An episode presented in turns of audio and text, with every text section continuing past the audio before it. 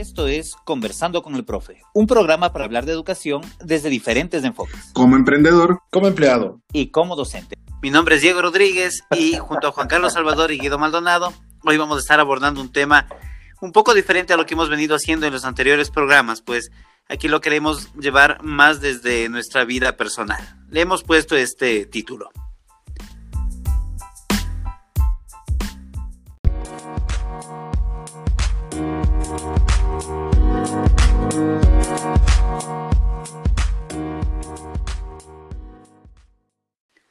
Los atrasados a recoger la basura.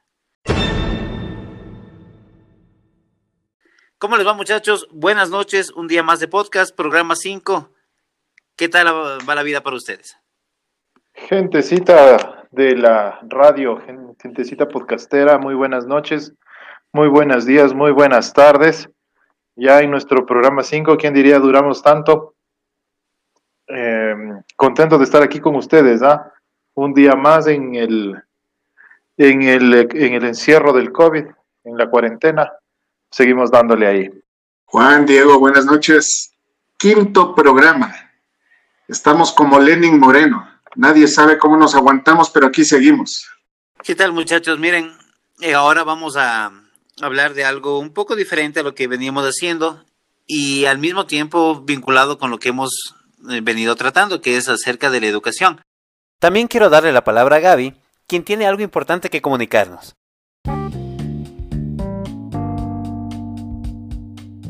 ¿Eres un amante de la música y te gustaría tener una cuenta premium de Spotify por tres meses y sin necesidad de tarjeta de crédito?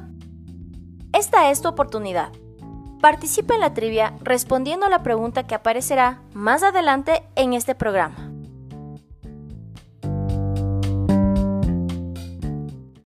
En el programa anterior, que hablamos un poquito sobre las situaciones que han pasado la educación ecuatoriana, eh, de una u otra manera hemos topado ya algo de lo que queremos hablar en el programa del día de hoy, que es cómo vivimos nosotros del colegio. Vivir desde las anécdotas, vivir desde la concepción que teníamos de nuestros maestros, los compañeros, quizá eh, cómo nos involucramos con las mujeres en ese momento. Entonces, quiero que sea una cuestión bastante distendida para ustedes y podamos dar nuestra experiencia. Entonces, no sé qué nos puedes contar, Guido, por ejemplo. Bueno, ¿qué te diré? Yo creo que me gradué antes que ustedes, así que por ahí hay una diferencia de tiempos un tantito, tantito corta, ¿no? Pero creo que se nota ahí. Por ahí por los años 70. 60 más bien diría yo. Con la vitrola creo que te grabaste todo. Entre los 50 y 60 por ahí. Creo que no había himno nacional. Ah, o recién estaban escribiendo. Cuando un sucre era una millonada. Sí, aún recuerdo al trole, al trole digo, al tren pasar. ¿Qué pasó, viejo? Mm, yo estudié en un colegio mixto, entonces la verdad eh, la vida allí era bastante entretenida, ¿no? Teníamos los encontrones con los inspectores al momento de entrar ya a las clases normalmente pues la frase a la que hacías tu referencia la escuchamos muchas veces eh, cuando llegábamos. Eso era la, lo típico, ¿no? Llegabas atrasado y te mandaban a recoger la basura o te hacían subir las, las escalinatas del edificio haciendo patitos, cosas por el estilo. Porque como era un colegio de, de corte militar, pues las, las cosas eran bastante estrictas, señores profesores. ¿Y de alguna anécdota que te acuerdes con, con los panas o algo que puedas, eh, que algo se esté de forma rápida? Cadeta Maldonado. Señor Maldonado. Bueno, ahora que dices eso de Cadeta Maldonado, recuerdo, me hiciste acordar cuando recién entré al colegio, primer curso, el primer día de clases. Recuerdo que llegó el inspector general. De apellido, de nombre H y de apellido P. Ajá, algo así. Entonces el tipo se para delante de, imagínate, ¿no? Un, curso lleno de 30 mocosos, pubertos ahí, 11, 12 años, todos ahí mirándonos con la cara ahí de circunstancia y de pronto el tipo se para adelante y te dice, en este momento ustedes dejan de ser niños y pasan a ser señores. Y vos, te, te regresas a verle a todo el mundo, no le quedas viendo al pana de al lado, al detrás. Señor, ¿y ahora por qué? Y sí es un cambio un tanto chocante, ¿no? Porque en verdad, o sea, después de ese momento, todas las, cosas que venían a decirnos al curso, de la manera que se dirigían los profesores hacia nosotros, era como señores, ¿no?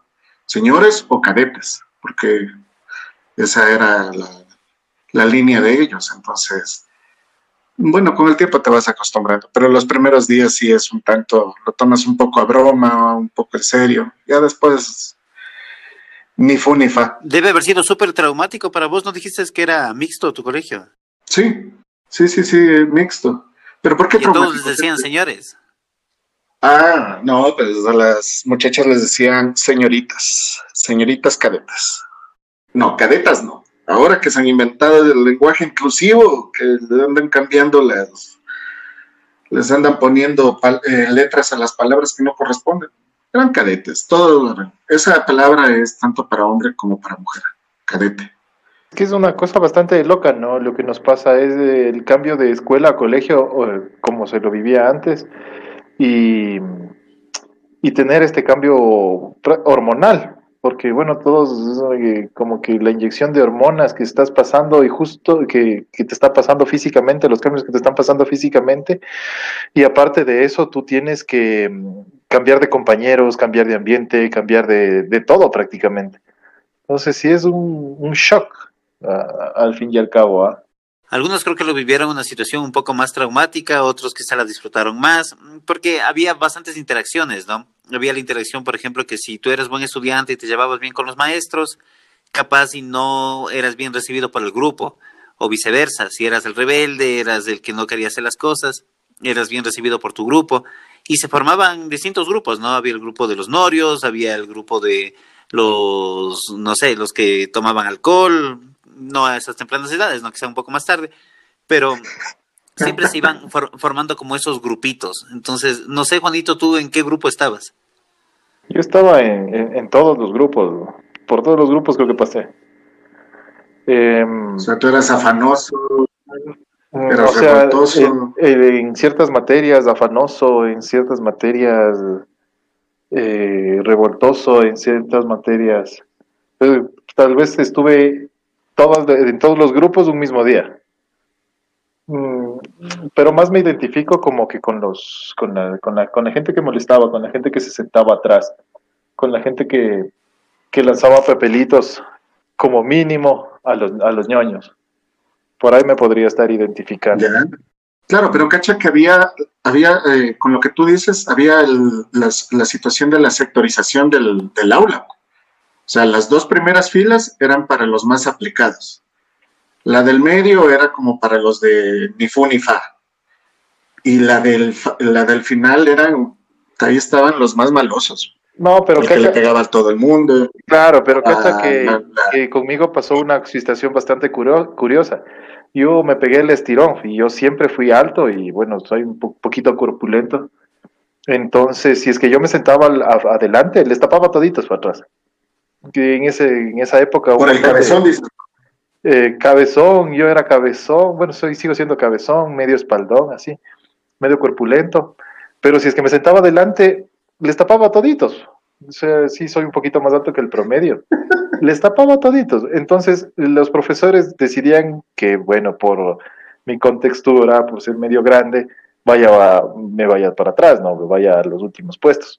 Entonces yo pasaba, bueno, tal vez por ahí fue un poco que se fue, que, que fui tomando el, el, camino del mal, por así decirlo.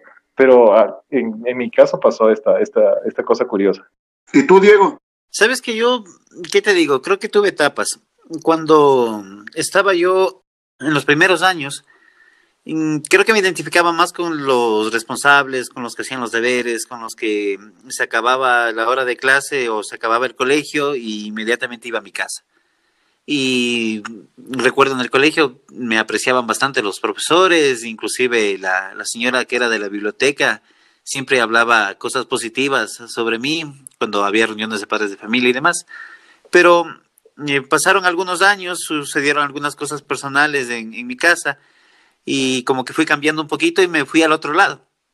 Me fui totalmente al otro lado. al lado oscuro entonces. Me pasé al lado oscuro. Y eh, era interesante ver el cambio de las personas, ¿no? Porque de profesores que siempre te elogiaban y te decían muy bien y excelente y lo que sea, eran los primeros que acusaban, especialmente esta señora de la biblioteca.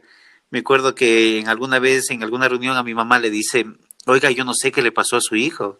Era tan bonito el, chico y ahora qué bestia, es un demonio y vea, tiene que controlarle y hágale esto y siempre dándole consejos diferentes, ¿no? A mi mamá de qué es lo que debe hacer conmigo para intentar que vuelva al, al, buen camino.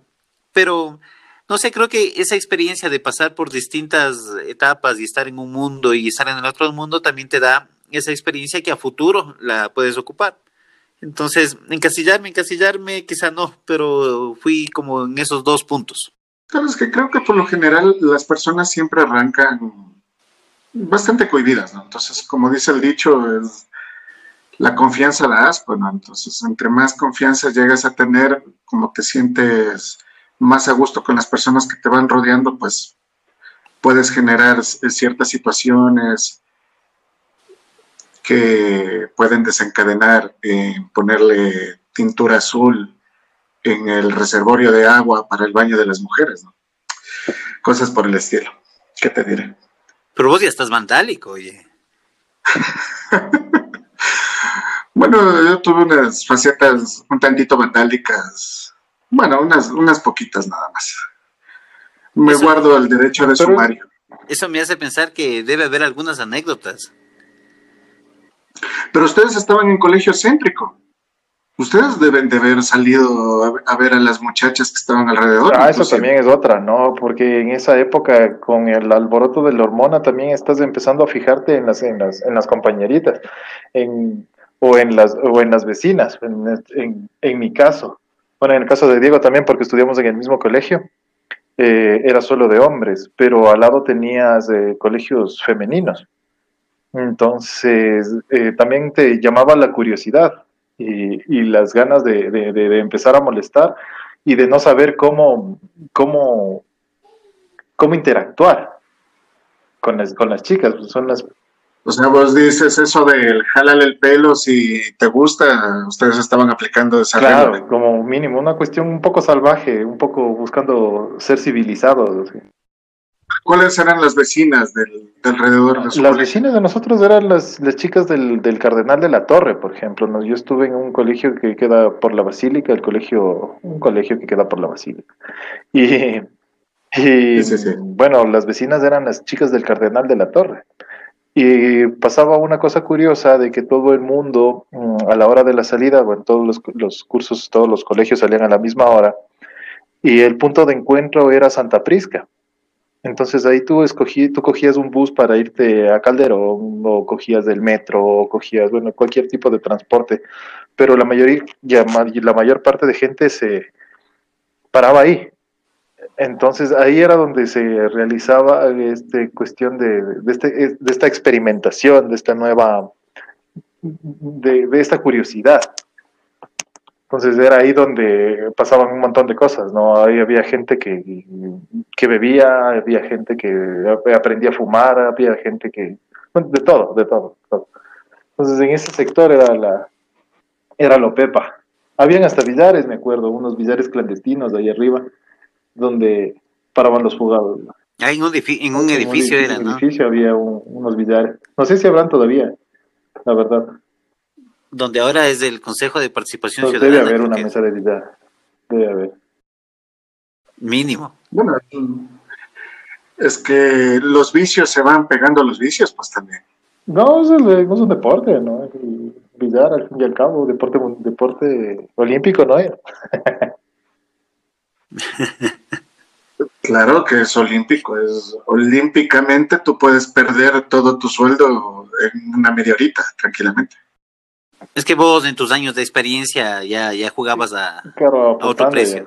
Oye, pero ¿y tú, Diego, cómo les tratas, por ejemplo, a los alumnos que llegan, que llegan, que son primerizos? O sea, vos primer curso es una cosa, estás primero con los nervios ahí, segundo gente nueva y tercero con la hormona alborotada y vienes y le ves al profesor de matemáticas que estás llegando, ¿vos cómo los tratas a, los, a las nuevas camadas? Verás, en mi experiencia profesional no he tenido mucho el chance de trabajar con los más pequeños, con los que recién llegan al colegio, pero mm, siempre se da a veces el caso que llega algún alumno nuevo y ser nuevo es lo peor que te puede pasar, ¿no? creo que en cualquier sentido y a cualquier edad. Cuando llegas nuevo siempre estás con ese nervio de qué pasará. Y de una u otra manera, y ahí viene la parte de, sí, como, hay como dos cosas. Que están en, la balanza. La una es, eh, desde el primer día, que sepa cómo se manejan las reglas aquí y tengo que ser firme y tengo que ser fuerte con esta persona para poderle encaminar. Esa es la una forma de verlo. Y la otra también es con un poquito más de empatía en el sentido de, este pana ya está estresado, este pana ya está nervioso y si yo, aparte de lo que él ya siente, le hago tener miedo, pues seguramente va a pasar un mal día y, los días venideros será así, ¿no? Entonces, es como encontrar un punto medio. Entonces, al principio es, oye, ¿sabes qué? Bienvenido, sigue, toma asiento, lo que necesites, ve, tienes que hablar, consúltame y lo podemos hacer. Ahora, aquí hay reglas y necesito que por favor sepas qué reglas se manejan acá para no tener ningún problema. Entonces, más o menos un discurso así lo manejo. Pero es un tira y afloja, es un tira y afloja. Y yo creo que eso se aprende cuando uno es estudiante. No te das cuenta a veces y muchas de las cosas, bueno, en mi caso, no, es, la, la, historia de cómo a futuro voy a trabajar. En este caso, en mi profesión como profesor, pues la experiencia que me da haber sido estudiante, ¿no? Entonces yo me acuerdo, no sé si vos te acuerdas, había el profesor de matemática, que era súper estricto y todo el mundo le tenía full miedo y él sabía pasar con su auto por Santa Prisca, que justo ahorita que lo mencionaste me acordé. Y había el grupo, ¿no? De las personas que siempre sacaban su tabaquito y lo prendían y estaban fumando ahí. A, los 15 años prenderse un tabaco, ¿qué, ganas de matar los pulmones. Bueno, ahorita a mis treinta y pico. Exacto. Entonces, me acuerdo que él decía, al que le vea yo fumando le hago perder el año. Y, era, era una situación chistosa porque todo el mundo estaba pendiente del auto que, tenía el profe y de la placa. Entonces, cuando se acercaba un auto parecido, todo el mundo escondía los tabacos. Y nos hacíamos los locos. Y luego ya pasaba el auto y sigue, sigue, sigue fumando. Entonces, de una u otra manera, esos comportamientos que tenían nuestros maestros con nosotros, en mi caso, porque me dedico a lo mismo, pues te dan, te, te dan una idea, porque eh, yo no pongo ese tipo de reglas, la verdad, y es una cuestión personal, creo yo, y una cuestión familiar. Si, si no quieres que tu hijo fume, pues trata de, buscar una solución. Entonces, yo lo veo más por el lado de respeto a tu individualidad y te puedo aconsejar que quizás no O sea, pero tus alumnos pueden fumar enfrente tuyo sin problemas. No, no, o sea, yo creo que eh, trato de manejar una cuestión de respeto mutuo y una eh, también los tiempos han cambiado. Antes vos podías fumar en cualquier lado. Yo recuerdo que tenía profesores en la escuela que prendían su tabaco ah, frente de todos. Entonces, y, daban la clase fumando. Entonces, ah, es algo que ahora es impensable, pues, o sea, ni siquiera eh, en, un lugar cerrado no puedes fumar. Ni siquiera se diga el aula de clase. Bueno, antes podías fumar dentro de los aviones durante un vuelo. No había mayor inconveniente. Claro, entonces eh, en ese tiempo era como que más fuerte y más arraigado. Ahora mm, es una como ley no dicha, ¿ya? Es como que alguna vez sí me ha pasado que estoy yendo a almorzar o lo que sea y a veces me encuentro con alumnos y me ven y esconden el tabaco. Entonces obviamente uno se da cuenta, pero tampoco me siento en la posición de ir y decirle, oye, ¿sabes qué? Es más allá de más allá de un reclamo, es que eh, ahí va la parte, creo yo, esencial más allá de que tú le reclames y tú le, retes ante sus demás amigos y lo que sea, como autoridad, decirle, oye, que estás fumando y te voy a hacer perder el año, lo que sea. Es una cuestión de decirle eh, en otro momento, que sea una situación más controlada, decirle, oye, loco, ahorita quizás no lo cachas, pero te voy a presentar un pana que se llama Juan y el man te va a decir que a sus 30 años fumar es una mala idea. Porque ya pasó por donde... Porque ya pasó por lo que tú estás haciendo y tienes los pulmones hecho pedazos. Entonces, alguna cuestión así. y todo empieza por curiosidad, Claro, pero lo que pasa es que nadie aprende de experiencia ajena, pues también. O sea, por más que tú llegues con, una persona que les diga, oye, a mí me pasó tal cosa, mm, no sé hasta qué punto, a no ser que sea una experiencia extremadamente fuerte, algo que de verdad cause un shock, eh, en la persona, muy pocas son las personas que en verdad sienten, les hace algo el, tener ese tipo de... Terapia de shock y nada más. Ese tipo de... Ajá, o sea, por ejemplo, yo te digo, o sea, yo fumo desde aproximadamente los 14 años. Bueno, fumaba, ¿no? Yo llevo, yo llevo como un año sin fumar. Si no te pegan, ¿no? También. No, ¿sabes qué sí pasé yo por una relación en la que me prohibía fumar? Entonces, si ella sentía el olor de, tabaco en, mi ropa... A dormir con el perro. Ajá, me salía a decir que no, que no me la acercara, que me vaya a cambiar, que me bañara, yo qué sé, o cualquier historia, ¿no? Porque decía que no soportaba el olor del tabaco. Eh, ah, sí, me mandaba a bañarlo. Entonces, o sea, sí he pasado por algunas de esas situaciones, por eso te digo, o sea, no, no creo que les haga mayor cosa el eh, tema de fumar es, es, una vaina muy personal, es igual que el alcohol, o sea, en, promedio los, los estudiantes empiezan a beber a partir de los, entre los 14 y 15 años. Esa es la edad en la que, por lo menos aquí en Ecuador, empiezan a, a probar el tema del licor. Y también es el, el inicio, de, puerta de inicio de, de las drogas, de las drogas lúdicas. Entonces, Verás, yo lo que le veo. Yo lo que le veo es por el lado de. A nosotros nos educaron en una situación en la que era una prohibición. Entonces, si te veo fumando, te hago perder el año. Si te veo tomando, va a haber una sanción o lo que sea. Y no digo que estaba mal, ¿ya? Pero yo creo que cala un poquito más en la psiquis del ser humano cuando te lo dicen de una manera en la que te respetan como individuo, pero al mismo tiempo te están dando un consejo para hacerlo. Yo les suelo decir a mis alumnos, miren, nadie aprende de experiencia ajena. Yo les puedo decir todo lo que yo he bebido y todas las cosas que yo me he equivocado y mm, estoy muy seguro que muchos de ustedes van a cometer los mismos errores o peores. ¿Ya? Pero por lo menos mi labor como docente es hacerte caer en cuenta de qué estás haciendo, qué es lo malo que estás haciendo. Decirte no lo hagas, yo creo que está una situación un poco eh, como fuera de lógica, ¿no? Porque muchas veces ni a los padres les hacen el, caso que deberían.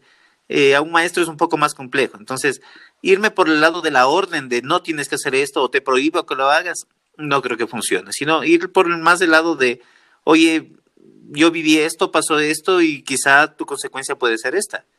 Porque malo o bien la experiencia cuenta bastante y todo lo que tú has vivido lo puedes reflejar.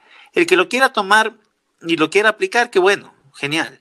El que no, seguramente se dará cuenta mm, por el lado malo, ya, pero al final llegará. Claro que sí. Bueno, es que de ahí aparecen los, aparecen los castigos. Empiezan a aparecer los castigos que te empiezan a imponer en el, en el colegio, que ya no son los mismos castigos que te ponían cuando tú estabas en la escuela, ¿no? En la transición también viene el, cada vez los castigos son, ya no son tanto por la parte física, sino más bien es por la parte psicológica y es como que intentan inducir a que la persona reflexione sobre lo que está cometiendo. Todos estos cambios son los que empiezan a hacer estas, estas situaciones, ¿no? Pero, sí, o sea, es un campo súper amplio, creo yo, y es difícil a veces llegar a, una cuestión, o llegar a un buen puerto, ¿ya? Pero hay que intentarlo, hay que buscar vías, esa es la, la idea. Sí, la verdad, sí. ¿Y ustedes, por ejemplo, qué, qué fue lo, lo, más osado que llegaron a hacer en el colegio entonces? Porque si ya llegas a quebrantar una ley pequeña, pues piensas, voy a quebrantar una ley más grande, porque te empieza a subir la adrenalina, empieza a correr el, te llega el nervio y quieres ver hasta dónde puedes claro, si Diego ya fumaba y significa que ya pues, estuvo en un patrullero.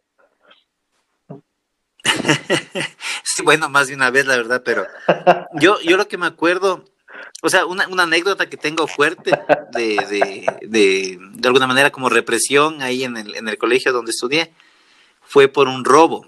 Y pero la, la cuestión interesante era que yo no me robé absolutamente nada, sino que había el, el, el, aula o la oficina de inspección general y ahí había un micrófono, el micrófono inalámbrico con el que el inspector todas las mañanas llamaba a la formación y demás. Y un día, eh, los sábados nosotros hacíamos una cosa que se llamaba participación estudiantil y, iba, iban algunos muchachos, ¿no? Y resulta que un día, un sábado de esos, alguien se abre esa oficina y se roba el micrófono. Entonces, yo ni idea, ¿no? De esa situación. Y me acuerdo que estaba conversando eh, después de ese sábado, en esa semana, conversaba con un amigo y él me cuenta, dice, ve, ¿sabes qué? Se han robado y andan buscándole al culpable y demás. Y yo en son de broma le digo a mi amigo, sí, pues ñaño, ¿no ves que yo me cogí el micrófono? Le digo a él. Y él me hace la segunda, como quien dice, y me dice, ah, ya, pues loco, entonces para ver si le vamos a vender y demás. Pero es, lo decimos, estábamos en el bar haciendo fila para comprar algo y había un montón de gente, un montón de, de otros cursos y demás. Y a alguien se le ocurrió la brillante idea de que estábamos hablando en serio. Y va y nos acusa con el inspector. Entonces yo estaba en clase y la verdad yo ya tenía la matrícula acondicionada en el colegio porque había hecho algunas cosas. Y me llaman a inspección general. Me dicen, de buena fuente sabemos que la persona que se llevó el micrófono fue usted. Así que en este momento vamos a llamar a su representante y ya con esta situación usted quedaría expulsado del colegio y demás. Entonces yo me quedo frío, ¿no? Porque las otras veces que me han llamado o me llamaban a inspección, de alguna manera sí era verdad, pues sí era cosas que había yo hecho. Pero esto era mentira. Ya, pero es como esa historia de Juanito y el Lobo, que ya nadie te va a creer, ¿no? Entonces llamaron, llamaron a mi mamá y vea y se cogió el micrófono y le llamaron a mi pana con el que estaba hablando igual, el cómplice y a los dos nos tenían ahí, pero en una situación súper compleja. Y un amigo en común de los dos, él realmente, él ha visto a quien se coge el micrófono. Y ya viendo que nos van a expulsar, le, le, dice a mi pan, era más amigo de mi pan, y le dice, ¿sabes qué? Yo sé quién fue, y le acusa. Ya, incluso le, le da, o sea, sabía dónde estaba el micrófono escondido y demás, o sea, da, daba... cómplice, dices. El, eh, no, o sea, la verdad, no sé exactamente, ¿no? Pero este tipo le había visto al, al que realmente se había robado. Y y le van y, le, y en efecto buscan, ¿no? Y encuentran el micrófono y el verdadero culpable cae. ¿Ya? Y el inspector a pedirme disculpas y vea joven, y yo ofendidísimo. No, no, no. ¿Cómo va a ser posible? Me retaron aquí de ladrón y yo voy a demandar este colegio y todo en ese plan. Pero al pana le votaron, al, realmente al que se robó. Y lo foco era que el tipo iba todas las salidas a esperarle al pana que nos ayudó a esperarle para sacarle la madre. Entonces, el man siempre le iban a, ver los papás y demás, y le subían al carro y se los llevaban porque donde le encontraban le iba a pegar. Entonces, e, esa fue como lo más fuerte que yo viví en, en, este sentido del colegio. Qué vergüenza, qué bárbaro. yo no, yo era una persona tranquila. Pero vos, Juanito, tienes, tienes unas más yo interesantes. Soy una persona tranquila, yo era deportista. de, comer. O sea, vos corrías detrás de los buses. bastante tranquila, tenía mis fugas ahí normales, comunes y silvestres.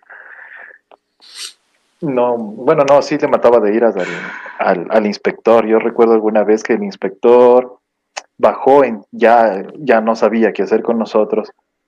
Y el inspector bajó ya con una actitud bélica a, a golpearnos ya para que nos formemos, pero ya no fue ni a conversar ni a nada el pobre señor estaba ya, ya fuera de sus casillas, fue a golpear, a golpear, ya, y, empezó a golpear con puñetes y patadas, ya no sabía cómo, cómo tratarnos. Y, nada, no, nadie sabía qué le pasaba, y era ver una persona ya avanzada en edad, eh, metiendo puñetes y patadas, y nosotros ahí viéndole como, pobrecito. Es que es que vos no te matas, pues, loco. El malo que quería hacer, eh, quería armar un mosh pit, pues, loco, como ustedes. Y ustedes no les solito, ritmo. no, sé, no, que no, también yo también me pongo ahorita ya viéndolo en retrospectiva, en, en perspectiva. Sí, era una cuestión de, o sea, eh, eh, controlar a tanto, tanta gente y tanta gente que no, no te para ni bola, no, no, no, no tienes todavía el sentido este del, el sentido del, del respeto, por así decirlo, eh, todavía bien, bien plantado.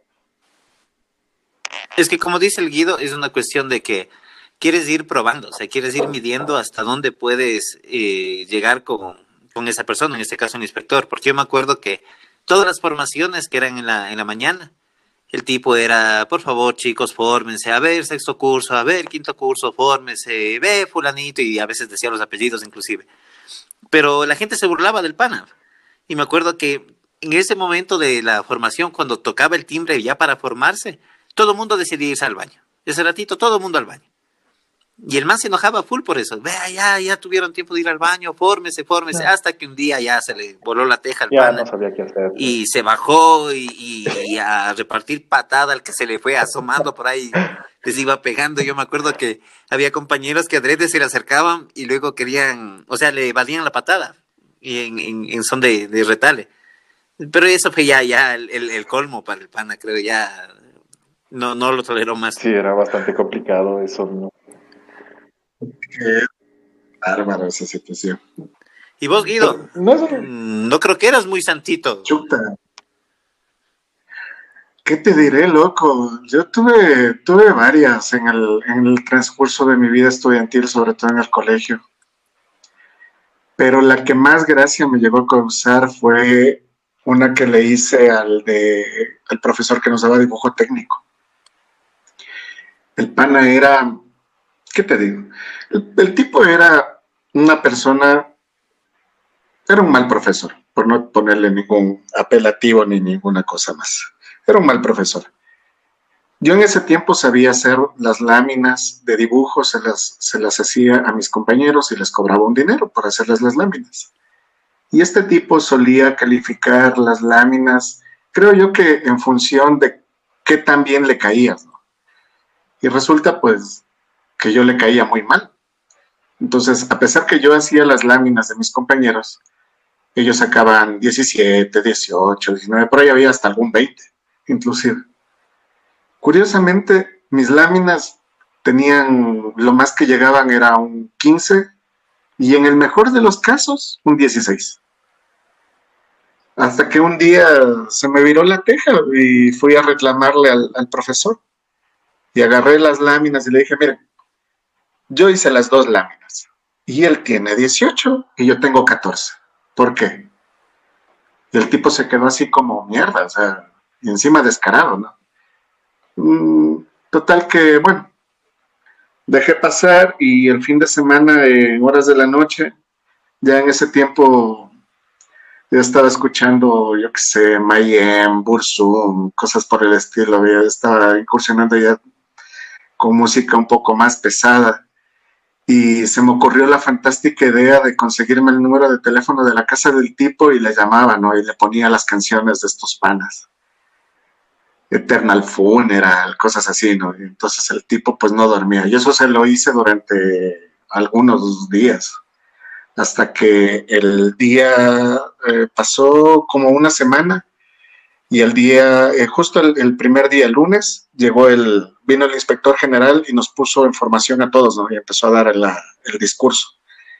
Y las palabras exactas eran, aquí hay un estudiante que está amedrentando la paz psicológica de los docentes, pero no lo van a lograr porque nosotros vamos a descubrir quién es este infeliz que está atormentando a nuestro profesorado. Y yo me cagaba de la risa porque en realidad nunca me, a mí nunca me hicieron nada. O sea, yo terminé el colegio y quedó solamente como anécdota. Y lo chistoso era que le llamaba y, le, y me sabía contestar la mamá porque el tipo vivía todavía con la mamá o no sé cómo era el asunto. Y sabía decir, oye, la señora contestaba y decía, sí, dígame. Oh, buenas tardes, señora. ¿Se encuentra el licenciado tal? Y la señora, sí, sí, un momentito, joven, ya le paso. Entonces le pasaba al tipo, ¿no? Y toma tu black metal. El tipo ya estaba de los nervios. Pero bueno, cosas así, de esas animaladas, pues se llegan a hacer. Yo creo que parte, yo le doy un 50-50. Una parte son causadas y, un, y una parte es tu propio placer. O sea, es, es por el placer de ver hasta dónde puedes romper los límites que te están estableciendo en ese momento. ¿no? Entonces, si hay, por un lado, hay profesores que son un tanto pedantes, pues también hay profesores que de verdad ayudan muchísimo al, al estudiantado, ¿no? Y luego, pues también ya viene la, la parte de, de que están pasando los jóvenes, que pasan por la edad de la cebra, porque parte de burros son rayados, y pues pasan las cosas que pasan, ¿no? Yo creo que es una cuestión más de, no de un profesor bueno, de un profesor malo, sino de épocas. Hay veces, yo voy a poner un ejemplo para que se me entienda mejor.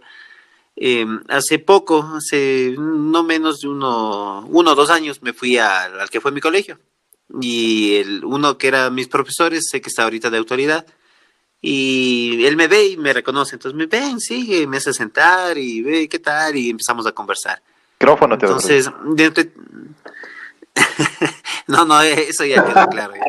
Entonces, dentro de, de, algunas cosas que conversábamos, él me pregunta, oye, qué tal era el profesor tal de matemática? Era un profe que me dio matemática cuando yo estaba en octavo. Y, le digo, era buen profesor, o sea, era exigente, era una persona dinámica, se notaba que le gustaba lo que hacía, era de una u otra manera agradable las clases con este profe. Le digo, ¿por qué? Me dice, lo que pasa es que ahora toditos los chicos se quejan del profe que no quiere dar clase, que llega tarde, que ya no, ya no da las clases, sino todo manda a consultar, etcétera, etcétera. Y es súper chocante porque tú lo recuerdas como el tipo exigente, como el tipo que no, a veces se pasaba de la hora, o a veces nos llamaba a clase los sábados, o mm, siempre hacía cosas para que nosotros aprendamos. Y escuchar que ese mismo ser humano ahora está en una situación en la que no quiere hacer nada y, seguramente está esperando o contando los años para jubilarse, es triste. Entonces, yo creo que no es una cuestión de distinguir entre este es un buen profesor o este es un mal profesor. Eh, siempre es perfectible la cosa, ¿no? Y quizá muchas veces fallamos en, en, algunas situaciones y podemos mejorar, pero a veces es por épocas. Creo que al principio quizá tienes bastante énfasis, bastantes ganas de hacer las cosas, pero poca experiencia y quizá en el final tienes bastante experiencia, pero las ganas ya no están tan ahí. Y bueno, es una cuestión de motivación y creo que es un tema gigantesco para poderlo hablar ahorita, pero yo creo que va por ese lado. Ahora, de una u otra manera, creo que todos, todos, eh, desde el más norio hasta el más vago, ha hecho cosas malas en el colegio, malas entre comillas, ¿no? y de una u otra manera ha, encaminado su vida. Es decir, algo tuvo que pasar, alguien tuvo que influir quizá para que encarrile su situación y vea las cosas de forma diferente. Entonces, no sé si eso lo vivieron ustedes. Yo tengo una experiencia que les quisiera contar, pero primero quisiera escucharles a ustedes. Yo estaba en, bueno, en el colegio, eh, entró un profesor que ya tenía sus años. Y bueno, yo decía era bastante, bastante rebelde. Y man con toda la paciencia del mundo me dice, bueno, alguna cuestión ah, era que había que pintar el, el colegio. Y me dice, tú, tú dame calculando el área, era un colegio que tenía muchos pisos, ¿no? Dame calculando el área para luego ver el volumen, para saber cuánta pintura tenemos que comprar para pintar todo esto. Y los datos que tú me vas a decir son los datos que voy a, que, que, o sea, los galones de pintura que tú me vayas a decir son los galones de pintura que yo voy a comprar. Entonces eh, te quedas como que me, está retando, en serio, sí, me está retando. Y, no, no puedo, y estás ahí vos con esa, con esta cuestión de esa, de esa pica, pero te está retando en bien, ¿no? O sea, y era una cuestión de cómo mides un edificio de, de N pisos. Ah, y eso más, me pone, eh, aparte de eso, me dice, y solo tienes esta escuadra y esta, o sea, sí, solo una escuadra. Entonces, ¿qué, ¿cómo podías hacerlo? ¿Cómo podías hacerle ese, tipo de cosas? Entonces era ahí, y bueno, éramos como dos o dos compañeros más. Entonces, ese era el reto que me estaba retando, este viejito me está retando a mí y a mí que yo nunca nunca pierdo un reto o, era como que el, más mató o era qué, sé yo entonces nada ese rato no sabía cómo hacerlo y el man me dice es muy fácil es muy fácil esta cuestión. Mira sácate la correa. La correa mide un metro veinte. Eh, Mm, eh, eh, camina, cuenta los pasos más o menos, la escuadra a 45 grados y más o menos tú miras hacia arriba, es la hipotenusa. Cuenta cuántos pasos tienes acá, eh, con la hipotenusa que ya la conoces, a ver, sabes del ángulo y sabes cuántos, cuánto tiene la recta que vas caminando. Y más o menos con, con el ojo le vas viendo la, la altura máxima que coincida con la escuadra. Entonces tienes el ángulo, tienes una distancia, ya a través de Pitágoras vos puedes conocer la otra. Eh, bueno, a través de eh, trigonometría ya puedes conocer cuánto, cuánto te mide la, el, el punto más alto. Entonces, bueno, me dejó en la, eh, me dejó en el piso el man. Entonces ahí fue un cambio para mí. Y ahí fue cuando yo empecé a, medio querer las matemáticas un poco. Ahí fue cuando medio empecé a, bueno, la geometría sí sirve. Porque te dan como que el zarpazo matemático en, sin querer queriendo. Ese fue un punto de inflexión en mi vida y que me, que me medianamente me encarriló a seguir una carrera técnica. Era rector. Era creo, una pues, no era rector, pero era autoridad. Pero era, era, era como autoridad. Era autoridad. sí, sí, me acuerdo. Un español. Era, un, era una autoridad. Era un viejito. El, sí, sí, el sí. Un viejito. Un Entonces viejito, él, él, él fue el que me hace calcular con pasos la altura, con un, pasos y una escuadra la altura del, del edificio. Entonces sí me, sí fue, fue un shock. Y de ahí, ve, claro, pues, claro y no, tal vez no te dé el, el, dato con decimales, ¿no? Pero es una, una, claro, pero una, te da una idea, una bastante real de lo que está pasando. Y bueno, de ahí entre los dos prácticamente calculamos el área y entre los dos, bueno, la, la cantidad de pintura que se, que se iba a necesitar. Y en, eh, prácticamente entre los dos, bueno, ya ahí fue una cuestión de que ya era casi, casi un, bueno, te trataba como a igual, entonces las opiniones que tú le, le dabas eran opiniones que válidas. Entonces ya era, ya generaste esta relación de confianza y empezaste a, a usar las matemáticas y bueno, y empezar ahí a conversar acerca de, de posibles soluciones al problema que teníamos que, que, resolver. Tanto él como, bueno, él más que yo, pero que me lo había chantado a mí. Claro, sí, genial. ¿Vos, Guido? Mm, en el colegio, la verdad, no me topé con, con alguien que me haga cambiar de parecer yo creo que el cambio más brusco ya lo tuve cuando empecé mi vida laboral. Y exactamente no era un profesor, era un compañero de trabajo. Pero bueno, el tipo sí fue para mí, fue un maestro, porque cuando yo empecé a trabajar en esta, en esta constructora, él, yo no sabía nada, pero nada, nada, absolutamente nada de, de computación. O sea, yo pensaba que prender una computadora en ese tiempo era ya lo máximo, ¿no? Y esta persona dedicó mucho tiempo de que él necesitaba para su trabajo para enseñarme a mí cómo utilizar la computadora, cómo dibujar en los programas de CAD automatizados y todas estas situaciones. Y gracias a que él puso ese interés en mí yo también puse mi interés y empecé ya mi carrera técnica, ¿no? Entonces empecé a estudiar el, el tema de diseño de interiores. Hasta ese tiempo, la verdad, la construcción para mí no era más que solamente recibir el salario, porque yo empecé como, como peón de construcción.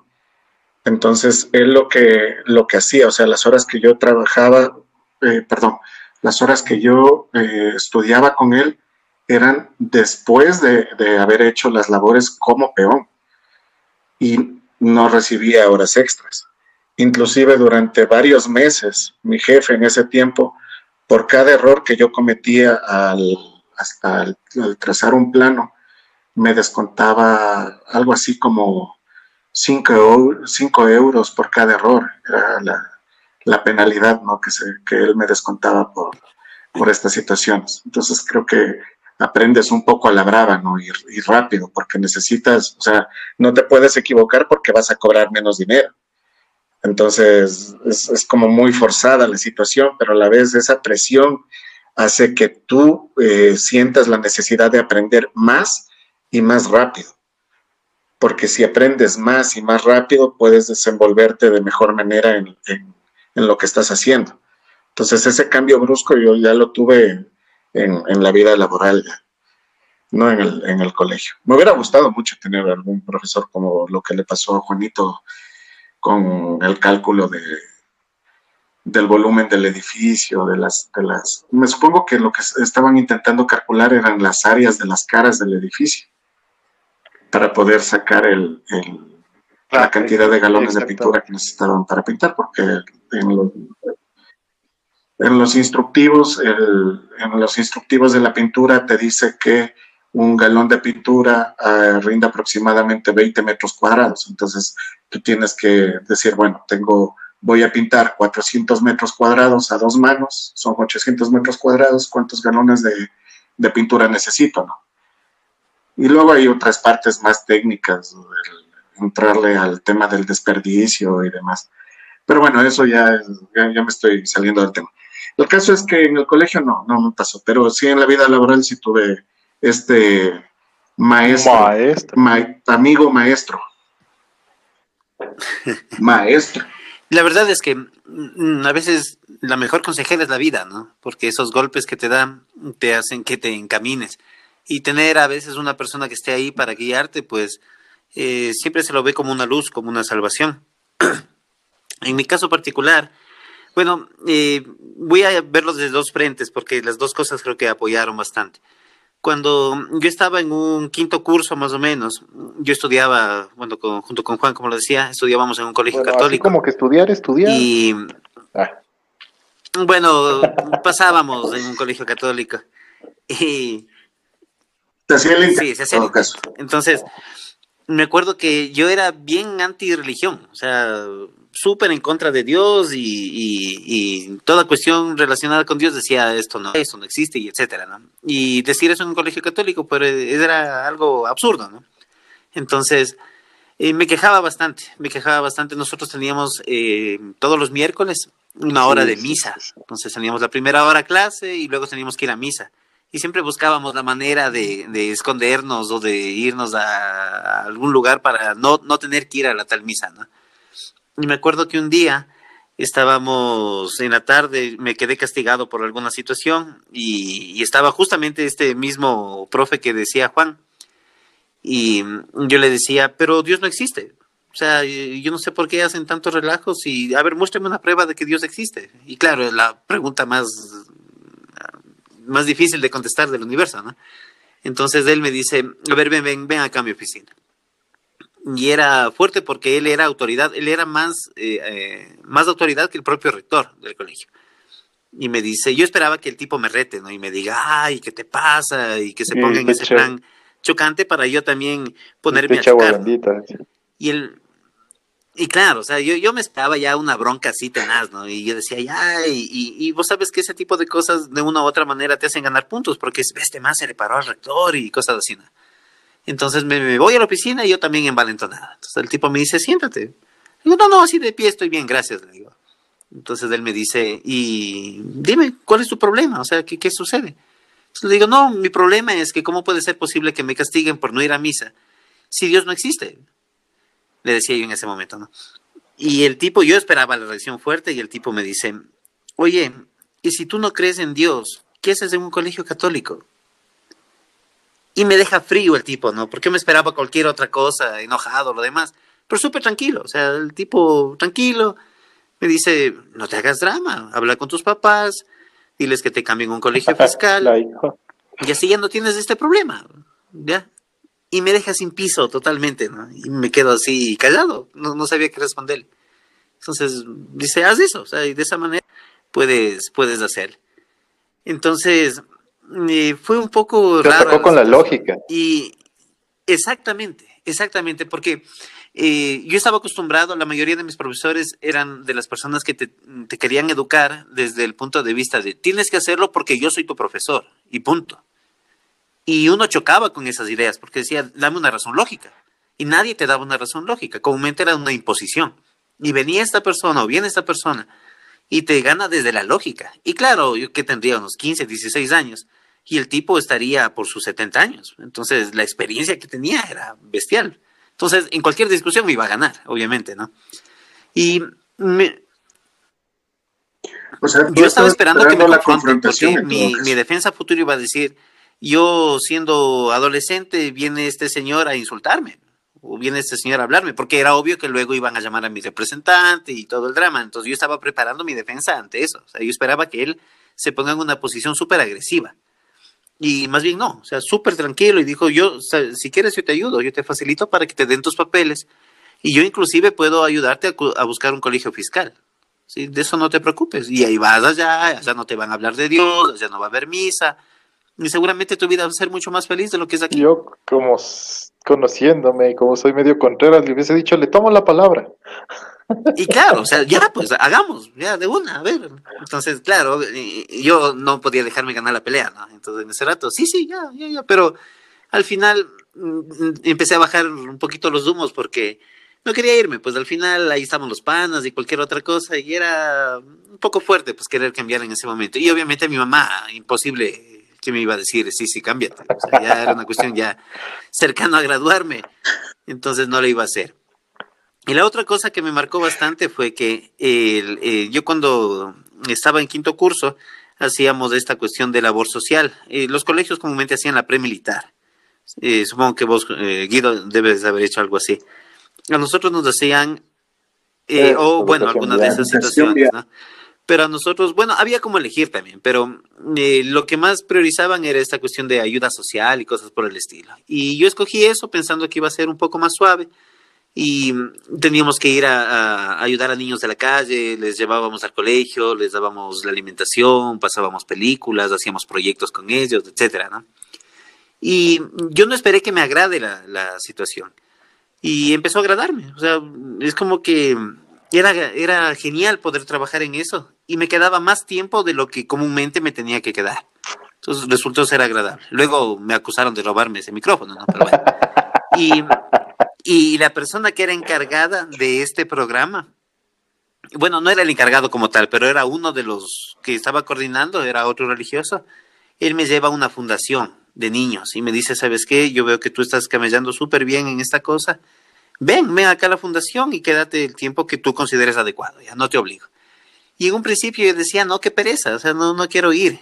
Y el compromiso, ¿no? Del tipo B, solo por ahora anda y no sé qué. Entonces me acuerdo, fui un miércoles y abren la puerta de la fundación y hay un montón de niños y vienen corriendo y toditos a abrazarme. Y uno así como que, ¿y estos qué les pasa? Claro, y, y, me presentan, me presentan a la, a la dueña de la fundación y, y el, el, el, hermano que me presentaba, el, el, religioso, le dice, él es fulanito de tal y él es físico matemático. En ese tiempo había especialidades, yo era físico. Y dice, él les puede ayudar con las tareas de matemática, de física. Entonces dice, perfecto, no tenemos a nadie de, de físico matemático aquí y yo la verdad no era muy bueno en las materias, más bien era de los vaguitos.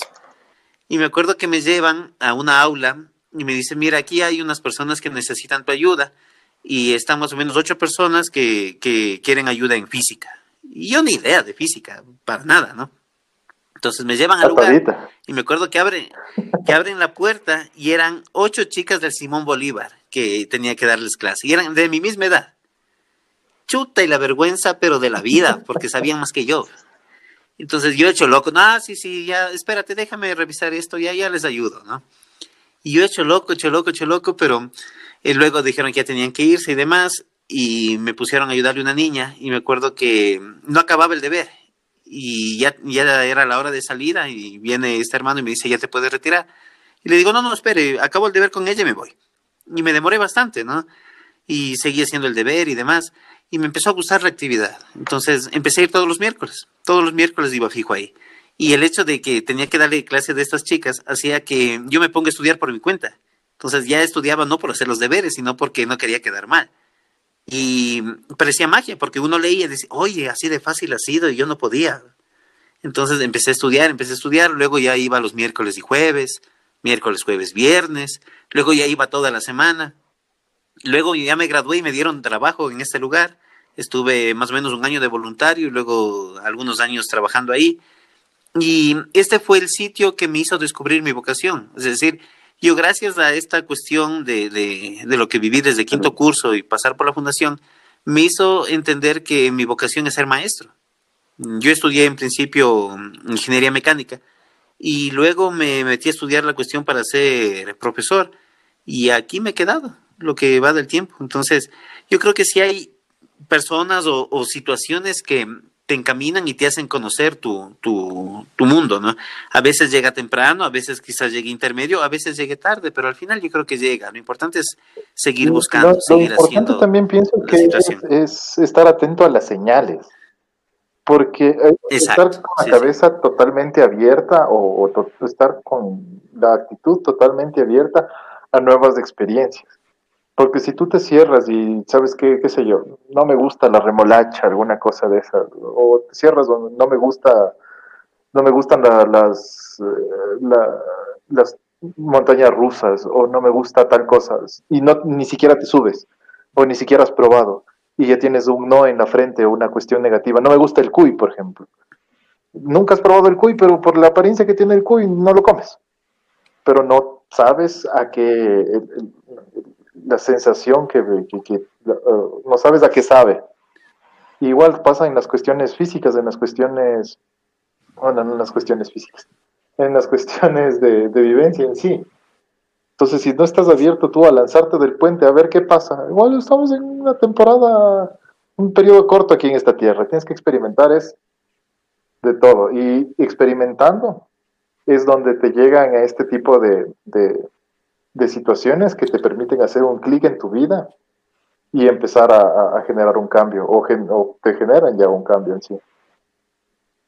Exacto. Yo, yo les suelo dar un consejo a mis estudiantes, les digo, mire muchachos, es importante estudiar, ¿ya? es muy importante porque va a sostener gran parte de su vida lo que ustedes hagan en este momento, pero no es lo único que tienen que hacer. Ya, hay más cosas. Están los panas, están novios, novias, dependiendo de si es hombre o mujer está eh, todo el entorno, ¿no? Es decir, dedicar el 100% de mi tiempo solo estar estudia, estudia, estudia, estudia, quizá no es lo más lógico que puedo hacer porque me estoy perdiendo de un montón de cosas y estoy perdiéndome de esas señales que tú dices, ¿no? Porque quizá por estar muy metido en eso no veo las señales que me da la vida. Ahora, tampoco ir al otro extremo de no estudiar y no hacer nada, ¿no? Y solo dedicarme a, la vida y a los panas y a la, la juerga. Es como un equilibrio, es como que hay que llegar a un punto medio. Y yo creo, considero que eh, esa época que viví de, no ser muy buen estudiante y que me critiquen bastante las personas que en un principio me alababan, me ayudó bastante porque me hizo ver un montón de cosas que no veía, acompañado de otros aspectos como los amigos, la música, eh, a veces del deporte, cosas de ese estilo. Pues, deporte. Bueno, en mi caso a mí siempre me ha agradado ver el deporte, sí, sí me ha dedicado. Y la, y, la, y la música igual, o sea, yo por ejemplo para hacer deberes, especialmente cuando hablo de matemática, de física, de cálculos, yo lo que hago es eh, conecto mis audífonos, pongo un buen heavy y, y dele, ¿no? Y hacer los deberes ahí, y dale. O a veces, no sé, en la bicicleta, igual un buen heavy. Un buen trash. Y hagámosle. O, el Guido, un, buen black, un buen O yo, un buen reggaetón. O vos, un buen reggaetón. Eh, bueno, eh, yo creo que tenemos que hablar de eso porque somos eh, muy buenos amigos, pero tan diversos a veces en la cuestión musical, ¿no? claro, cuidado con Maluma, loco. La cuestión creo que mm, lo que tú dices del punto, del punto medio, encontrar el equilibrio y estas cosas, creo que se va más a veces nos, nos, nos, encajonamos, nos encajonamos en, ciertos aspectos. Entonces, eh, muchas veces no dejamos fluir estas, estas, estas energías, ¿no? Para que se vayan canalizando. Y es, ajá, o estás en la zona de confort, pues, son muchas cosas, o sea, pueden ocurrir muchas cosas. Normalmente conforme vayan viviendo, conforme vayan teniendo experiencias y buenas, malas, agradables, desagradables y todas estas situaciones, eh, van a, aprender a discernir. La cuestión, la cuestión acá es que si tú quieres atraer cosas buenas, también tienes que hacer cosas buenas. Y en algún momento eh, las cosas malas también te pueden traer cosas buenas, como fue lo que le pasó a Diego de alguna manera el haber sido el gamberro del, del curso, pues lo terminó, lo terminó colocando en una, situación, en una situación. Eso se ocupaba en los años 60, creo. Estaba de moda, de moda eh, con José Flores.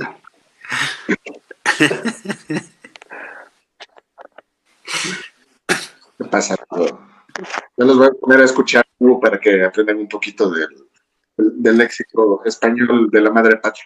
En todo caso, la cosa aquí es que ponerle canciones a la vida también es una, buena manera de ir cambiando tu, chip, tu mentalidad, ¿no? No siempre escuchar lo mismo. sí encontrar quizás un, filón ahí en el que te puedas apoyar, pero mm, ir variando, un poquito ir variando, ir cambiando, también es bueno. Conforme vamos Bien, muchachos, ¿qué les parece si el tema para el siguiente programa lo hacemos con de música? Hemos hablado ahorita de música y creo que puede expandirse mucho más y ahorita vamos bastante del programa y ahora tenemos que cerrar. Pero el siguiente programa podríamos hablar de música y todos tenemos una canción o todos tenemos una época donde nos encasillamos bastante con un estilo musical que cuando nos remontamos al pasado, eh, lo primero que sucede en nuestros cerebros nos acordamos quizá de esa música, de esa canción o, la canción con la que, no sé, se enamoraron, qué sé yo, ¿no? Tanta cosa. Entonces, ¿qué les parece si lo hacemos en el próximo programa? Un programa destinado exclusivamente a la música. De una, ponte, yo tengo ah, pues la tendencia de diferentes momentos de mi vida ponerle soundtrack. Y hay canciones que llegan justo cuando tú estás viviendo tal o cual eh, situación que se acomodan. Y es como que el artista está cantando lo que yo estoy viviendo. Me parece interesante esa, esa, esa nota. ¿Cuál es el soundtrack de tu vida? Sí, pues muchachos, hagámosle eso. Eh, Juanito, las redes. Amiguitos radiofónicos, amiguitos podcasteros, no, nos, no se olviden de seguirnos. Nosotros estamos en Facebook, estamos en Instagram, estamos en Anchor, estamos en Spotify. En todas las redes nos pueden buscar como Conversando con el Profe. No se olviden eh, suscribirse al Instagram, una vueltita por el YouTube. Estamos en todo y tú estás en Estamos en todo y no están ni en la sopa. Y para finalizar, vamos con la trivia. Después de escuchar el programa, ¿te has preguntado en qué colegio estudiaron Juan y Diego? Si lo sabes, déjanos tu respuesta en los comentarios de Facebook de este episodio. Anímate a participar y deja de estar escuchando propagandas cuando disfrutas de tu podcast favorito. Genial, muchachos. vamos cerrando. Estar con ustedes. Nos vemos. cuarentena, nos vemos.